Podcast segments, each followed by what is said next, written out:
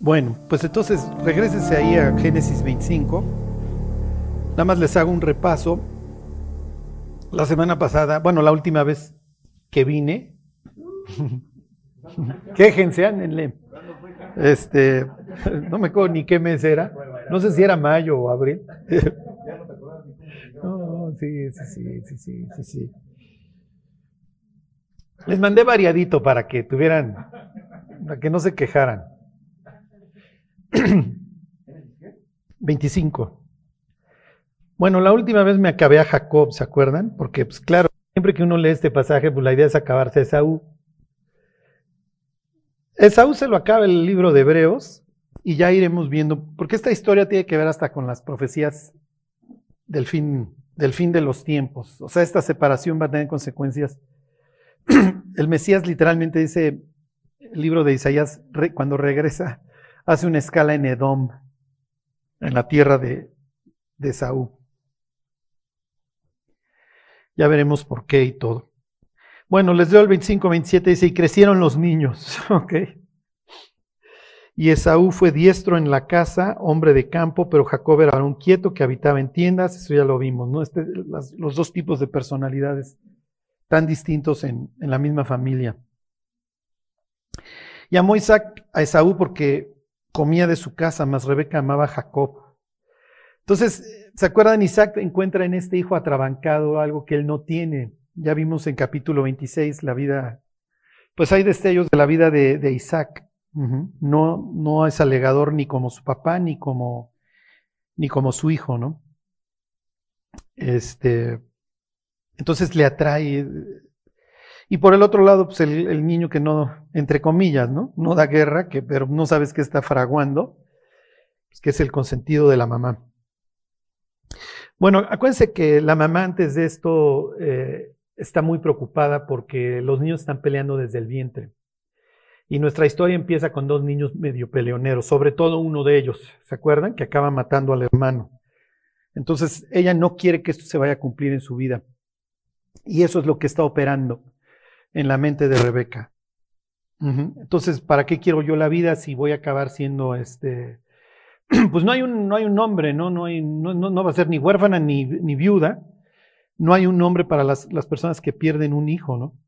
Tan horrible será que pues no se ha acuñado tal vez la palabra, pero ella está viendo eso. Entonces ya le crecieron los niños, este, pero Dios le dio una palabra de confianza, no te preocupes, o sea, tus hijos van a salir adelante muy bien, al grado que pues dos naciones hay en tu seno, o sea, van a ser dos clanes que van a crecer. En ese sentido, Rebeca, no te preocupes. Las promesas de Dios funcionan.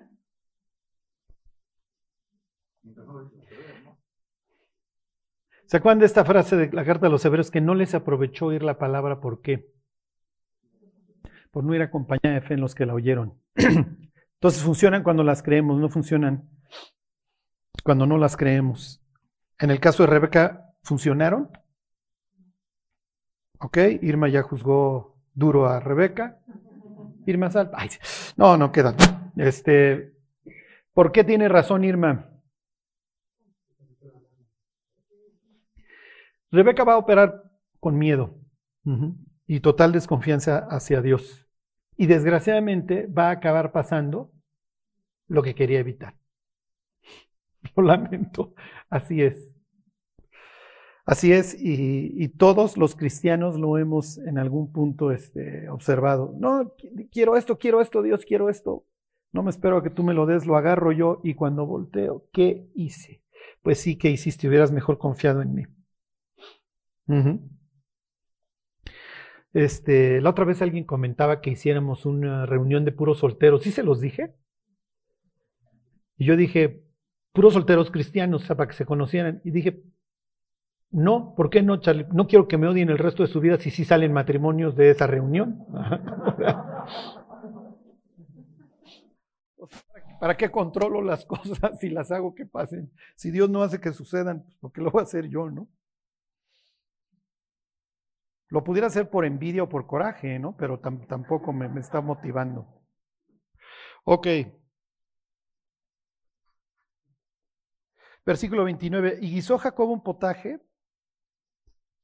Volviendo Esaú del campo cansado, Uy, uy, uy, es campesino. ¿Se acuerdan de un campesino? Más atrás en la historia, que se llamaba Don Caín. Entonces, o sea, Rebeca nada más va viendo cómo sus peores temores empiezan a suceder. Entonces, miren, ya hablamos de Rebeca como una mujer de fe en el capítulo 24. Ya hablamos de Isaac como una persona de fe, ¿se acuerdan? Con todos sus defectos, pero Dios está con él, Dios está con él, Dios está con él. Capítulo 26, tres veces se hace esta referencia. Aquí vamos a ver a dos cuates que a los dos les vale Dios, les interesa, lo único que quieren son los privilegios, pero no las responsabilidades. O sea, son cuates que quieren llegar al tribunal de Cristo y sacar puros dieces, pero no quieren pagar el precio. Pero realmente aquí la historia se va a empezar a construir alrededor de, nuevamente de los papás y sobre todo de la señora. Y vamos a volver a este tema de que la mujer sabia, ¿se acuerdan? Edifica su casa. Pero, ¿se acuerdan? Señoras, me voltean a ver, por favor. Ay, sí, este. Las presentes, las que sí vinieron. Bueno, pues ya saben el resto del pasaje. Y es, tengo que controlar la situación porque ni Dios ni mi marido, es un poco lo que va em, manejando el camión. Ni Dios ni, mi marido, tal vez ni sean mala onda ni Dios ni mi marido, pero no se están fijando bien. Entonces tengo que, tengo que meter la mano aquí en esta curva, ¿no? Y es lo que vamos a ver en, en el resto de la historia. Entonces digo, les sigo dando los antecedentes. Entonces aquí está el campesino este, mm, para efectos de temor de Rebeca, esto me, trae mucho a la memoria la historia que cuenta y cuenta mi marido y que cuenta y cuenta mi suegro, de un tal que era del maligno que se llama Caín. Uy. Bueno, versículo 30, y dijo a Jacob, te ruego que me des de comer de este guiso rojo, ¿se acuerdan? O sea, el guiso rojo puede tener ahí una cuestión medio de sangre. Puede ser algo espiritual. Acuérdense que estos no son creyentes, ¿eh? O sea, eh, llevan escuchando a su abuelo y a su papá toda la vida. Por eso quiere decir que se hayan convertido. Es precisamente de lo que vamos a ir viendo en la historia, así el proceso de conversión de estos dos. Entonces, aquí ya nos aparece algo ahí bastante extraño. Fíjense que para efectos de la historia, un guiso rojo en aquel entonces no es cualquier cosa. Y entonces le dice, dame de comer de ese guiso rojo, pues estoy muy cansado. Por tanto fue llamado su nombre Edom. Entonces se le va a relacionar con el rojo. Y se acuerdan que Edom, Adán, también Adán, se escribe de la misma manera en hebreo. Entonces tienen un juego de palabras. Y, la, palabra tierra nada más le, le añades una H. Entonces Dios le dice a Adán que el día que, que, peque, ese día va a morir. Y Adán tiene que ver entonces con, con la arcilla, con el rojo. Entonces la Biblia está presentando aquí a, Esaú, al cambiarle el nombre de, de, velludo a, terrícola, así se entiende arcilla, rojo, en el sentido de que es un mundano, su, su, vida, su esperanza, todo está en este, en este mundo. Y todo lo que tenga que ver con Dios no le importa. y se va a hacer una mezcolanza horrible este, ¿Por qué? Porque va a tener una influencia muy fuerte de parte de sus padres, sobre todo su abuelo y su papá, con relación a Dios, pero por el otro lado, toda su cosmovisión gira alrededor de lo que pueda obtener en el mundo. Entonces, desgraciadamente va a vivir, hagan de cuenta, es un carro que trae el freno de mano levantado. O sea, sí quiero, o sea, sé de Dios, pero, pero de alguna manera no, no me interesa voltear al cielo. Entonces, me, interesa, me gusta, o sea, lo veo y sí veo la vida de estos hombres distinta. ¿Cuál es la enseñanza para los que somos padres cristianos? Nosotros vamos a figurar en esta historia como Abraham, como Isaac, que estamos constantemente hablándoles de Dios a nuestros hijos. No quiere decir, no va a implicar que nuestros hijos necesariamente alcen los ojos al cielo. ¿eh? Digo, esto es, esto es la tragedia y esto es lo que va a vivir este matrimonio. ¿eh? Y es horrible. y acuérdense que la primera, y lo que nos va a enseñar esto, y es muy importante para efectos familiares, o sea, la primera cuestión es que tenemos que ser honestos. ¿Por qué? Porque este par de locos que se llaman Esaú y Jacob son unos hipócritas. O sea, los dos se la van a vivir engañando a todo mundo, ¿no? Este, empezando por su, empezando por su papá y su mamá. Lo que vamos a ver aquí es una total deshonestidad. Ahorita le, vemos si le cargamos o no la mano. Por lo menos en el caso de Rebeca vamos a ver su total deshonestidad. Este, y no, no lo podemos ser. Tenemos que ser auténticos. El, el viernes iba yo con, con, mis hijos en el carro y, porque se presta para la plática. ¿no? Y entonces les iba yo contando de mi vida pasada. No me acuerdo por qué salió de una vez que, iba yo manejando muy rápido y una persona este, que iba eh, junto a mí se estrelló y me preguntó, ¿se murió papá? dije, no sé. Yo iba, yo iba a su lado y este, cayó en un bache este cuate y, pues no sé si se habrá muerto o no. Le dije, tengan mucho cuidado porque el día de mañana estás en la fiesta, estás en la borrachera y te dice el cuate que está borracho que te subas con él al carro. Y entonces me dice mi hermana, mi hermana me dice mi hija, no papá, nosotros somos cristianos, nosotros, no, nosotros vamos a fiestas, no vamos a fiestas, ¿no? Y dije, sí, tú tienes 10 años, vamos a ver si a los 17 somos cristianos y no vamos a fiestas, ¿no? Entonces, Claro, eso sería para mí es lo increíble, ¿no? O sea, que mi hija estuviera a los 17 años, no sé, preparando un estudio de la Biblia porque al otro día va a dar estudio a los niños, no sé, lo que sea, ¿no? O estudiando porque ya va a ser una gran veterinaria, que es lo que dice que va a ser. Pero yo sé que ellos van a enfrentar un mundo espantoso que los va a traer. Entonces, si ellos notan hipocresía en mi casa, ellos van a entender, yo puedo tener este rostro los domingos y puedo ir por la vida mostrando una cara, pero realmente mi vida y mi corazón y mis ojos están puestos en el mundo, ¿no? Y lo peor es que cuando, cuando los papás les enseñamos, ¿no? Y Rebeca va a ser un destrozo, ¿por qué? Porque va a operar sobre la premisa del miedo. Y acuérdense, ni la culpa ni el miedo nos pueden guiar como hijos de Dios. Ajá, porque empezamos a hacer puras burradas cuando esos dos, este, cuando esos dos principios son los que nos guían en vez de la confianza en Dios. Bueno, pues les, continúo la historia. Bueno, pues ya Edom va a quedar, ya Esaú pasa a ser Edom, el, el terrestre, el terrícola, el mundano, sería la expresión que usaríamos nosotros. Bueno, versículo 31, y Jacob respondió, véndeme en este día tu primogenitura. Esto es increíble. Imagínense que toman la máquina del tiempo y Dios les dice, elige algunas escenas bíblicas que quieras ir a ver. Y alguien morboso dice, quiero ir a ver esa escena. A ver, voy a ir a ver. Y interrumpes la historia y le dices a Jacob, a ver Jacob, te quiero hacer una pregunta neta, porque yo ya yo tengo la máquina del tiempo y yo ya sé qué pasa más adelante en tu vida.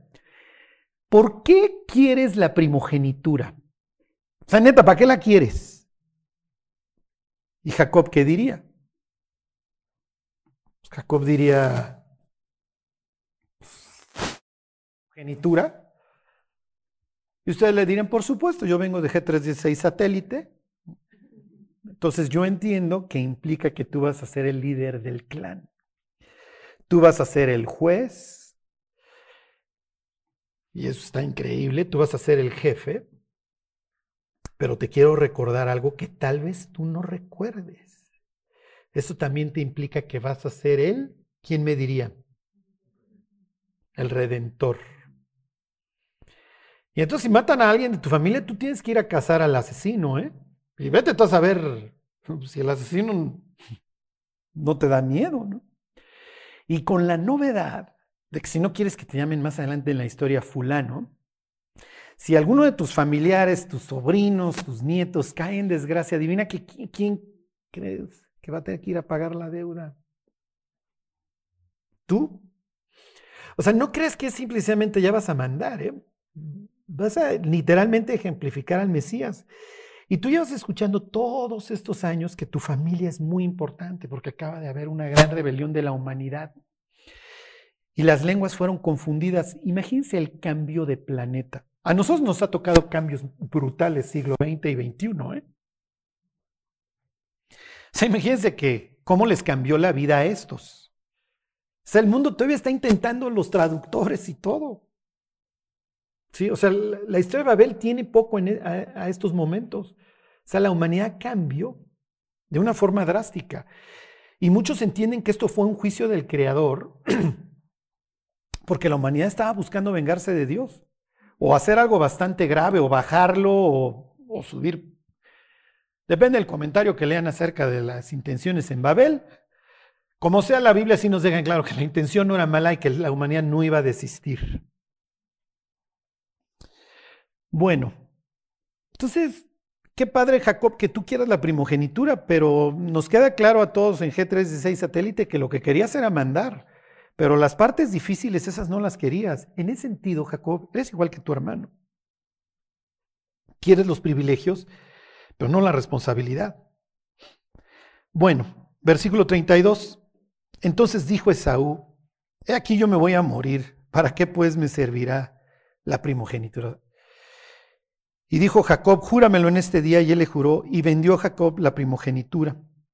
Entonces Jacob dio a Esaú pan y del guisado de las lentejas, y él comió y bebió y se levantó y se fue. Así menospreció Esaú la primogenitura. Ok. Bueno, váyanse a Primera de Corintios 3. Obviamente esta historia Hace unas semanas leímos el pasaje de Hebreos 12, en donde dice que no haya ningún fornicario ni profano entre nosotros, como Esaú. ¿Cuán profano quiere decir que está fuera? Exiliado, piensen en el concepto de exilio. Dice que, que perdió el privilegio, aunque luego lo procuró con lágrimas. Bueno, eh, yo creo que todos los presentes ya nos dimos cuenta de que el mundo es muy atractivo. ¿Sí? ¿Sí se han dado cuenta? O sea, el diablo no, no nos ofrece cosas que no nos atraigan, al contrario, ¿no? Eh, la necesidad más grande que tenemos todos los seres humanos es de ser apreciados. Cuando el mundo nos lo ofrece, se vuelve todavía muy, mucho más satisfactorio, porque no solamente es atractivo, sino que va a llenar alguna necesidad que traiga yo por ahí y que no le he dado a Dios chance de satisfacer. Entonces, irnos por el plato de lentejas es muy fácil. Claro, y además no es plato de lentejas, ¿no? O sea, o sea, quisiéramos, ¿no? O sea, imagínense el diablo, oye, deja tus recompensas divinas por el plato de frijoles. No, pues la neta, no, ahorita me voy al farolito y me echo mis frijoles charros y ahí déjala, ¿no? O sea, ofrece cosas mucho más atractivas que un plato de frijoles, ¿no? Pues, eh, y Esaú diría, oigan, el plato de frijoles no eran solo frijoles, ya les dijo Charlie de que era rojo, ¿no? Y eso también trae una onda ahí espiritual. Entonces, algo, algo más que un plato de frijoles me estaba yo queriendo comer. En pocas palabras, quería yo, quería yo algo divino. Piensen en el diablo. Subiré y seré semejante al Altísimo, ¿no? Bueno, 3.10. Aquel día, ahorita vamos a leer esa expresión, aquel día, el día, ¿ok? Dice Pablo, conforme a la gracia de Dios que me ha sido dada, yo como perito arquitecto puse el fundamento y otro edifica encima. Mire cómo sobreedifica. Que Pablo va a regañar a los corintios porque los corintios no quieren a Pablo y Pablo les dice, a ver, mis cuates, si yo fundé la iglesia, no me vengan ahora con que, con que ya no te queremos, ¿no? Y entonces Pablo les dice, miren, mis cuates, yo puse el fundamento y si han venido otros a servir, felicidades, qué bueno que haya otros sobre edificando. En el caso, ¿en, qué estás, ¿en quién estás pensando, Pablo? Pues obviamente está pensando en Apolo, ¿se acuerdan? Yo planté, Apolo regó, pero el crecimiento lo ha dado Dios. Entonces Pablo dice, miren, yo les, yo les prediqué a Cristo y ese es el fundamento, ¿no? 3.11, porque nadie puede poner otro fundamento que el que está puesto, el cual es Jesucristo. Esa es la piedra, ¿no? Lo tiene muy claro Pablo y es lo que transmite. Pero luego viene la forma en la que cada uno de nosotros ya con ese fundamento va a construir. Carlos, ¿qué tiene que ver esto con Mesaú? Miren, la historia se está escribiendo hoy. les, les, platiqué aquí de Jan, Jan Van de Velde, ¿no? Entonces fue a los del discipulado. Bueno, miren, mi, pastor, como muchos de ustedes saben, falleció el, año pasado. Y todo el tiempo que, que, que, pienso en él, ahora lo he tenido mucho en la mente porque cuando yo me convertí y llegué a la iglesia estaban viendo el libro de Hechos. Entonces me eché casi todo el libro de Hechos con él. Entonces ahora, en la semana leí el libro de Hechos, entonces me acuerdo y me, vienen y me vienen los, eh, los comentarios a la mente. El caso es que yo me pongo a pensar en él como que ya terminó el juego, ya.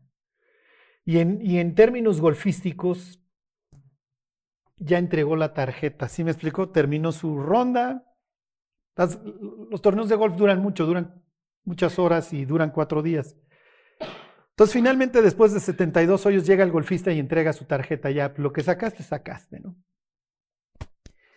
Y entonces, cuando alguien hace un gran score, dicen, ya en el club, ya en la casa club hay un buen score. Entonces, contra los que vienen atrás todavía tienen que luchar, si me explico, lo tienen que superar, porque ya hay uno, o no pueden, si alguien viene mejor, no puede caer. ¿Sí se entiende? Porque ya hay uno bueno en el, que ya terminó. Y entonces yo todo el tiempo estoy pensando, hijo, tú ya acabaste, tú ya acabaste. Hay uno de los golfistas más famosos del mundo, se llama Jan Van de Bell. Él es famoso por haber llegado con tres golpes de ventaja al último hoyo del torneo en el abierto británico, que es el torneo tal vez más importante de golf. Ya, ya ganó, en términos golfísticos, ya ganó, ya, sé feliz. Si quieres, riégala tantito en el último, pero ya ganaste. ¿Qué creen que hizo? perdió el torneo. Y se hizo famoso por haber desperdiciado una ventaja de tres golpes en el último hoyo. ¿Por qué tengo a Jan Van de Velde en el cerebro? Porque siempre estoy pensando en que me pueden faltar dos meses de vida y volverme loco. ¿Sí me explico? Y ya. Y que Dios dijera, Charlie, pues traías un buen score, mi guate, pero llegaste al hoyo 18 te volviste loco, pasaron a bolas para todos lados. Y mira todo lo que perdiste. Y mira todas las personas que alcanzaste a tropezar, más las que se vayan acumulando post-mortem. Bueno, esa es la idea de, que les quiero transmitir tanto de Jacob como de Esaú. Los dos van a salir adelante, los dos con unas pérdidas impresionantes con muchísimo, muchísimo sufrimiento. Este, si hiciéramos este regreso a, ese, a esa escena en donde Jacob está comprando la primogenitura, oye Jacob, ¿por qué estás comprando la primogenitura? Estoy transando a mi hermano. Es brutísimo. Sí, digo, nos queda claro, conocemos la historia, Jacob. Olvídate de eso. La primogenitura ya es tuya. ¿Por qué quieres transar a tu hermano, no lo tienes que hacer. Es que no creo en Dios. Ah, bueno, esa es otra cosa, nos, también nos queda claro del resto de la historia. O sea, la ausencia de fe nos destroza y nos priva de muchísimas cosas. Tuve una época, poquito antes de que iniciáramos este estudio, en donde me tocó platicar con muchos creyentes que los empezó a alcanzar el destino de muchas malas decisiones que ellos fueron tomando y que empezaron a sufrir muchísimo, perdieron muchas cosas, muchos privilegios, etc. Y entonces dije, tengo que dar esta plática para que no caigamos en lo mismo. ¿Por qué? Porque la historia se está escribiendo hoy. Hoy, todos los que estamos aquí vivos, estamos todavía en el campo, todavía no entregamos la tarjeta. Podemos hacer todavía muchísimas burradas en el camino y vamos a sufrir en esta y en la que sigue. Y adivinen en cuál vamos a sufrir más. ¿Sí? Porque tantito le mueves un grado en la eternidad y pues, cuánto te desviaste. Entonces, lo, que quiero, lo que quiero generar en ustedes es este temor a no irse por el plato de frijoles y que por más atractivo que sea lo que les presenten día, espiritualmente es un plato de frijoles. O sea, a la mera hora me va a salir carísimo esto.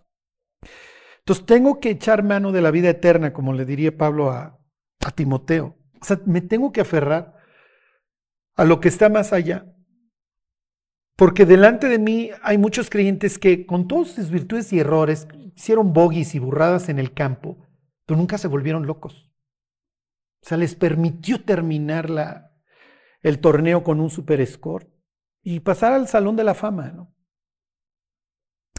La Biblia ventanea a sus protagonistas, porque es un libro equilibrado, no, digo, no es un libro sectario en donde te voy a presentar solo las virtudes de sus, de sus protagonistas. No, no, o sea, qué horrible ser Pedro, ¿están de acuerdo? Y que el bestseller de la época y luego mundial te presente como bocón, este, hablador, este, miedoso, inseguro, etcétera, ¿no? Piensa en David, o sea, y son de dos cosas, ¿no? De Betsabé. Bueno, entonces, les vuelvo a leer el 10, dice, conforme a la gracia de Dios que me ha sido dada, yo como perito arquitecto puse el fundamento y otro edifica encima, pero cada uno mire cómo sobreedifica. Porque nadie puede poner otro fundamento que el que está puesto. Y si sobre este fundamento alguno edificare tres cosas, oro, plata o piedras preciosas, felicidades. O tres cosas, madera, heno o hojarasca, la obra de cada uno será manifiesta porque el día la declarará. El día la declarará, ¿e-, ese día qué día es? El día que estemos frente al Creador. Y acuérdense que en nuestra vida es una especie de charola a donde estamos echando materiales. ¿Eh? Mm. Bueno, tres clases de materiales, oro, plata. ¿Ya, ya se escucha? Sí, no quiero que lleguen al tribunal de Cristo. Es que se fue el sonido en ese instante.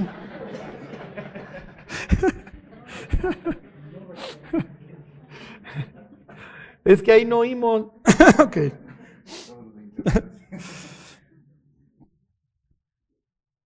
Bueno, entonces, ¿se acuerdan cómo hacían? No sé si hasta la fecha sea así como hacen las pizzas de Pizza Hot que ponen la masa cruda, los, los ingredientes y la meten a un horno y sale del otro lado ya cocinada.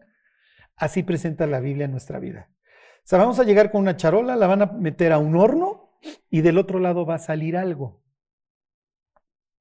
Con lo que salga, se hace una corona. Si no se acuerdan en Reino Aventura que había un juego del oro, y entonces salían los niños con sus pepitas y luego se las prensaban y les daban una que es que moneda de oro. Entonces vamos a llegar con nuestro plato al cielo. Los ángeles le van a hacer así se va a salir toda la basura y lo que quede. Y ahí nos vamos a acordar de todos los platos de frijoles que nos fuimos comiendo en el camino y que nos costaron carísimos. Se los vuelvo a leer el 13. La obra de cada uno se hará manifiesta. Ya va a salir lo que realmente había. En el caso de Jacob, Dios va a tener que trabajar muchísimos años no crean que solamente va a trabajar los 20 años, 21 años que se fleta con Labán. Cuando regresa a la tierra prometida de su exilio, trae un bagaje que le va a costar carísimo. Y le va a tocar ver el sufrimiento de su familia horrible. Y no va a ser hasta que nuevamente viva una especie de exilio, cuando realmente obtenga lo que estaba esperando. Sí, ver a su familia convertida, ver a sus hijos, sus nietos, etcétera, recuperar a su a su amado José. La vida de Jacob, a partir de esta escena que vamos a ver, es una vida de puro sufrimiento. Cuando Jacob eventualmente decide detener la masacre, y ahorita les hago un comentario, él sabe que ha perdido muchísimas cosas. Y literalmente cuando decide ya, ya no puedo más con mi vida, Dios va a usar muchas circunstancias, le va a velar mucha información que lo hubiera perjudicado si la hubiera sabido. y Jacob literalmente, como todos los creyentes, va a salir de esa lucha con Dios rengueando. Va a ser un hombre transformado, va a ser un hombre diferente y va a salir a cosechar. iba a salir a cosechar muchos, muchos años de incredulidad, de hipocresía, y le va a costar. Y lo siguiente que va a ver en su vida va a ser la deshonra de su hija. Y en aquel entonces no crean que, bueno, pues este, ya estuviste casada con este cuate con amor, este, no me refiero a amor que con su cuate que le decía amor, no, no, no, así se llama el cuate, este, literalmente quiere decir asno, burro. Ya llegaremos qué implica todo eso. Este, bueno, pues ya te vuelvo a casar. No, no, ya. O sea, ya traes un estigma muy feo. Este, porque pensé que después de, este, de esta lucha con, con Dios y luego de este reencuentro con mi hermano que me perdona la vida, pensé que ya de aquí para el real ya era felicidad, todo ya era coser y cantar. Y si tomáramos la máquina del tiempo, literalmente Dios les dice, le dice, después de que le cambia el nombre, dice, vete a otro lugar, Jacob, te voy a llevar a que, te voy a confirmar porque lo que viene es muy feo. Ah, ok, sí, no se preocupen, hasta la ropa nos cambiamos, nos quitamos, mis, mis esposas se convierten, aunque ustedes no lo crean, Raquel se convierte. Luego Raquel, su amada, muere. Luego desaparece mi hijo. Luego mis, hijos antes se vuelven asesinos. Luego uno de mis hijos desaparece, etcétera. O sea, casi casi sería decirle, mira, ahorita te estás poniendo a cuentas con Dios, pero tu peor sufrimiento todavía no empieza. ¿Qué? Sí, no, todavía no empieza. ¿En serio? Apenas vas a empezar a ver cómo brota después de tantos años todas esas cosas que estaban ahí. ¿En serio? Sí. No te preocupes, Jacob, acaba siendo un gran patriarca. ¿Ok? Y ahí nos regresamos a la vida de Isaac, un cuate que siempre caminó con Dios. Entonces la cosecha, todos vamos a cosechar, ¿eh? todos tenemos estas carnitas. Pero la cosecha de Isaac va a ser chiquita en ese sentido. O sea, ser un cristiano extreme no, no, no funciona. O sea, cuando nos convertimos, el llamado es a irnos por el lado sombreado de la calle, o sea, a irnos por la derecha, no meternos en problemas a no irnos tras esos platos de lentejas. Y todos tenemos esta naturaleza tipo Sansón de sí la libro, sí la libro, sí la libro, hasta que un día ya no la libras. Bueno, les vuelvo a leer el 13. La obra de cada uno será manifiesta porque el día la declarará, pues por el fuego será revelada. Y la obra de cada uno cual sea, el fuego la probará. Si permanece la obra de alguno que sobreedificó, recibirá recompensa. la alabanza del cual, dice Pablo ahí en la carta a los romanos, no viene de los hombres, sino de Dios. Dios no tendría por qué felicitarnos. Pero la Biblia dice que se acuerda de que somos polvos y vea estos pedazos de lodo ¿sí? Reunido que se andan moviendo por la faz de la tierra. Y efectivamente sabe, ¿no? Este cuate está siendo tentado, puede aguantar hasta tal punto, puede buscarme porque sabe que soy poderoso para socorrer a todos los que son tentados. ¿Dios entiende la tentación humana? Claro, claro que la entiende. Entiende todas las cosas, es omnisciente, pero también las ha vivido. Entonces, no, es que Dios, tú no sabes lo que es el rechazado, tú no sabes lo que es el sufrimiento, Jesús diría, o sea, soy experto, no, no se preocupen muchachos. Y además me tuve que fletar la ira de Dios por ustedes. Entonces, o sea, sé lo que son las tinieblas y la sed y la soledad. O sea, lo entiendo perfectamente. Sé lo que es clamarle a Dios y preguntarle que por qué me dio la espalda. Y hasta cierto punto diría Jesús, miren, ninguno de ustedes sabe lo que es que Dios te dé la espalda. Yo sí, soy el único. En ese sentido soy el único en la creación que lo entiende, porque Alguien tenía que pagar los platos rotos y experimentar este, este desmembramiento. Bueno, versículo 15, si la obra de alguno se quemare, él sufrirá pérdida. Aclara Pablo, si bien él mismo será salvo, aunque así como por fuego. O sea, el cristiano cuando empieza a chafear, pues, ok, ya eres hijo de Dios y, ese estatus nunca lo pierdes, ¿no? Pero va a haber mucho sufrimiento en esta vida y en la que sigue. No, ¿cómo les diré? La Biblia no aclara, ni nos da a entender, ni lo entenderíamos, el sentimiento de pérdida. ¿Sí me explico? La persona en el cielo, cuando, después del tribunal de Cristo, que reciba así su coronita de torombolo, ¿se acuerdan de Archie? ¿Qué tanto va a saber de lo que se perdió? ¿Sí me explico? La Biblia no lo aclara. Pero pues si ya, como les diré, tenemos una naturaleza perfecta, lo más probable es que volteemos a ver a otros y digamos, perdí muchísimo. Y es muy probable, quién sabe, pues habría que estar allá arriba para ver qué sienten, pero es muy probable que sí se experimente un dolor horrible. Este, porque pudo haber sido distinto al grado que dice Juan, este, que fijemos nuestros ojos en ese día, ¿para qué? Para que el día que Cristo regrese o estemos frente a Él, no nos alejemos avergonzados. o sea, el Hijo de Dios todavía va a poder experimentar esta idea de, hijo, Llegó el Señor y yo estaba, como dice Cristo, en la plena borrachera. Mi Señor tarda en venir y me puse a beber y cuando llegó y me pidió cuentas y le llevé mi charola, se veía rellena, se veía efectivamente muy llena, pero estaba llena de acerrín. Era pura madera, heno y hojarasca y cuando pasó por el horno vi muchísimo humo. Eso no era una buena señal, ¿verdad? No, no era una buena señal. Todo se chamuscó ahí. y les, les repito algo que me dijo un cristiano. les voy a ser muy franco. Yo he estado pasando una época de muchísima, de muchísima prueba. Hasta cierto punto ya sé a dónde huir. Charlie, ¿a dónde huyes? Se llama el Barla. Ay, sí, no. Este.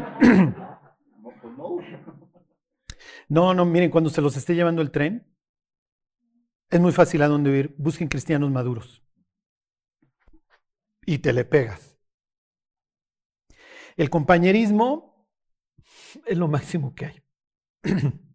sea, yo le doy tantas gracias a Dios por tantos creyentes que literalmente me han cargado, consciente o inconscientemente. Además, yo sé que Dios me está hablando porque me dicen unas frases que ellos no saben. Entonces, yo nada más digo, gracias Dios. Como el burrito de Shrek que habla, así estos, ¿no? Sí, lo entiendo perfecto. Este, entonces, la otra vez me decía un creyente, o sea, llego y estaban comiendo varios, y entonces me dice, Charlie, Charlie, me estoy echando tu serie de Jacob. Yo soy Jacob. Todo el mundo le pongo un rostro, pero soy otra persona. Y entonces me dan ganas de decirle tú y el resto de los cristianos. ¿eh? Este, todos finalmente tenemos un, una cara, ¿no? Pero me, edificó mucho. Digo, ya me quedé luego platicando con ellos y eso. ¿Qué es lo que les quiero transmitir? O sea, todos estos platos de lentejas que todo el tiempo, todo el tiempo te, te está presentando el diablo, siempre va a ser muy tentador, ¿no? Y digo, sabemos, digo, no son platos de lentejas, ¿no? Todas estas ofertas que el diablo nos va haciendo. Pero no hay nada mejor que tener al, al creyente al lado. no, no lo hagas. O sea, vente por acá y, y vamos a llegar con la cuenta llenita al tribunal de Cristo, estimulándonos ambos al amor y a las buenas obras. Dios nunca quiso que estuviéramos solos, ¿sí? sino que al contrario, fuéramos parte de algo en donde literalmente, y en buen plan, no lo digo en plan malo, nos estuviéramos cuidando los unos a los otros. Y hay veces que nos toca cargar al de al lado, y hay veces que le toca al de al lado cargarnos. Mm, y es lo que dice Pablo, ¿no? Ayúdense a llevar las cargas este, unos a otros y así cumplan la ley de Cristo. ¿Cuál es la moraleja? La idea es no llegar al cielo cual Esaú y procurar la bendición con lágrimas. Dice la carta a los hebreos, porque la procuró con lágrimas, pero ya no hubo tiempo para el arrepentimiento. La historia se está escribiendo hoy. El inventario lo tenemos que hacer hoy y ver todas las cosas chafas que estamos permitiendo y que se tienen que ir y que literalmente tenemos que exterminar. Ni modo. Hay cosas que no podemos dejar vivas. Todos sabemos qué cosas se prestan para que un poquito de levadura vaya fermentando toda la masa. Pero este es el día por el que vivimos. El día que estemos delante de Dios. Ese día que escuchemos las palabras de parte de Cristo, bien, buen siervo y fiel, sobre poco fuiste fiel, sobre mucho te pondré. Y habrá veces en donde Dios literalmente diga, ¿se acuerdan de la anécdota esa muy romanticoide que ni está en la Biblia ni nada, pero es bastante ilustrativa del cuate que va caminando en la playa y ve cuatro huellas y ve que en la peor etapa de su vida nomás había Dios y le reclama a Dios, en la peor etapa de mi vida en la playa solamente hubieron dos huellas y le dice Dios, sí, eran las mías, te venía yo cargando. Bueno, sabrá veces que así, así será. Pero el chiste es, mira Dios, Iba yo viendo así los platos de frijoles por todos lados, nunca me los comí. Aquí está tu mina. ¿Se? Mina no es lo mismo que talento, mina era poquito. Es un mensaje distinto el que, el que manda Lucas. ¿Por qué utiliza Mateo este, los talentos? Pues está regañando a un pueblo que recibió la ley, el culto, las promesas, los patriarcas, etcétera, ¿no? A los gentiles nos dieron minas. Ahí están tus 100 pesitos. Gentil chafita. Bueno, aquí está mi mina. Sí, pero te pongo sobre ciudades. Ah, caray. no, sí me salía, me multiplicó bien. Bueno, quería yo acabar con eso. La próxima semana me acabo a las señoras. Acuérdense que también hay para los hombres. Digo, hay quien nos los acabando a todos, ¿no? Al rato van a hacer acabarse al pobre de Jacob una y otra vez. Pero veremos a doña Rebeca queriendo evitar un resultado que finalmente ella acaba provocando. Entonces, bueno, ya lo veremos. Mientras pedirle a Dios que nos guarde de las tentaciones. y termino con esto, los que no tengan amigos cristianos, ruéguenselos a Dios. Ruéguenselos a Dios. En el camino, yo he visto a muchos pues, que abandonan la carrera, ¿no? Hace, hace unas semanas le decía yo a Dios, Dios, dame un amigo. Y la otra vez estaba yo platicando con un amigo eh, creyente y, y le decía, gracias Dios, porque necesitamos esos locos. Necesitamos esos locos en la iglesia que aman a Dios con todo su corazón, que interrumpen cualquier plática para meter a Cristo. Dices, maestro, estaba yo cerrando un super trato y te viste que hablarle de Cristo. Perdí el trato y ni se convirtió, ya no lo Estoy vacilando. Pero ahí es donde dices, Dios, te damos gracias por los locos. Te damos gracias por los locos. Hacen falta en las iglesias. ¿eh? Esos locos que en lo único que piensan es, ¿cómo hago que crezca la iglesia? ¿Cómo?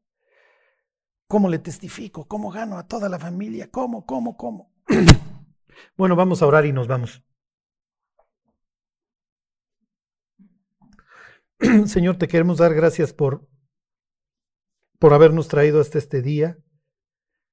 Gracias Dios por todo lo que pues tú has producido, Dios.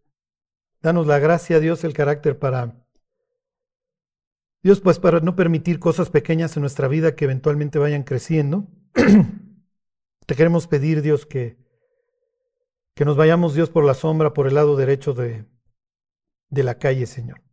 Guárdanos, Dios, que, que podamos ver muchas promesas cumplidas en nuestra vida. Danos la confianza en ti, Dios, y guárdanos, Señor. Te lo queremos pedir todo en el nombre de Cristo Jesús. Amén.